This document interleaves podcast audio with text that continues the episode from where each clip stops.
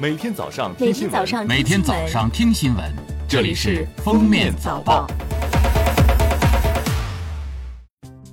各位听友，早上好！今天是二零二三年七月十一日，星期二，欢迎大家收听今天的《封面早报》。首先来听今日要闻。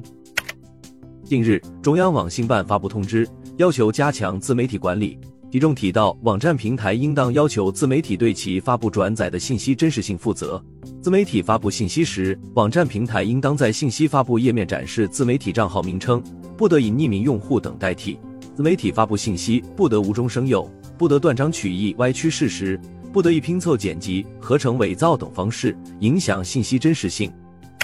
值日，自然资源部明确，各级自然资源主管部门。要规范有序推进房地一体宅基地确权登记颁证，严禁通过不动产登记将违法用地或违法建设合法化。自然资源部明确，对违反国土空间规划管控要求建房、城镇居民非法购买宅基地、小产权房等，不得办理登记；严禁通过不动产登记将违法用地或违法建设合法化。下面是今日热点事件。据预报，七月十一日至十四日。四川中东部、山东东部南部等地区将有暴雨，累计面降雨量七十毫米至一百二十毫米，局部可能出现一小时雨量超过七十毫米的强降雨。受其影响，长江上游支流明沱江、嘉陵江，黄河下游支流大汶河、淮河支流沙引河、郭河及一树泗水系等河流将出现涨水过程。其中，沱江支流青白江、岷江支流府河、颐和支流勐河等中小河流可能发生超警洪水。依据水利部水旱灾害防御应急响应工作规程，水利部于七月十日十二时，针对山东、四川省启动洪水防御四级应急响应。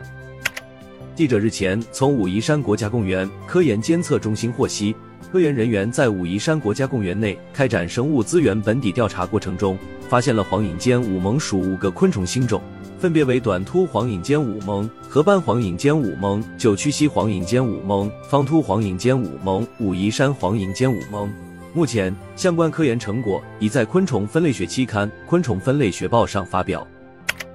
最后来听国际新闻。据韩联社报道，韩国警察厅国家侦查本部十日表示，截至当地时间七日下午五时，韩国各地方政府共接到一千零六十九起幽灵婴儿事件举报。正在对其中的九百三十九起进行侦办，确认三十四人已经身亡。报道称，幽灵婴儿是指仅有遗愿出生记录但未被登记出生的孩子。目前，在这些涉及幽灵婴儿的案件中，死者已增至三十四人，其中十一人有可能已被杀害，十九人的案件已无犯罪嫌疑结案，另有四人被查清系被亲生父母等杀害，犯罪嫌疑人已被移交给检方。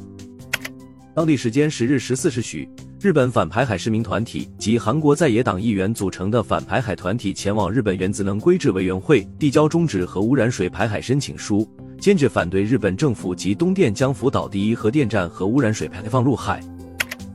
据美国国会山报网站七日报道，美国劳工统计局七日发布的一份新报告显示，自四月份以来，美国失业人数中近百分之九十是黑人。报告称，今年春季后新增三十万例失业案例，黑人工人约占二十六点七万人。目前，美国黑人失业率为百分之六，几乎是白人失业率百分之三点一的两倍。由于人们对即将到来的经济衰退的担忧加剧，失业率一直保持在较低水平。但不同群体之间的失业率并不一致。同期，西班牙裔失业率也上升至百分之四点三。感谢收听今天的封面早报，明天再见。本节目由喜马拉雅和封面新闻联合播出。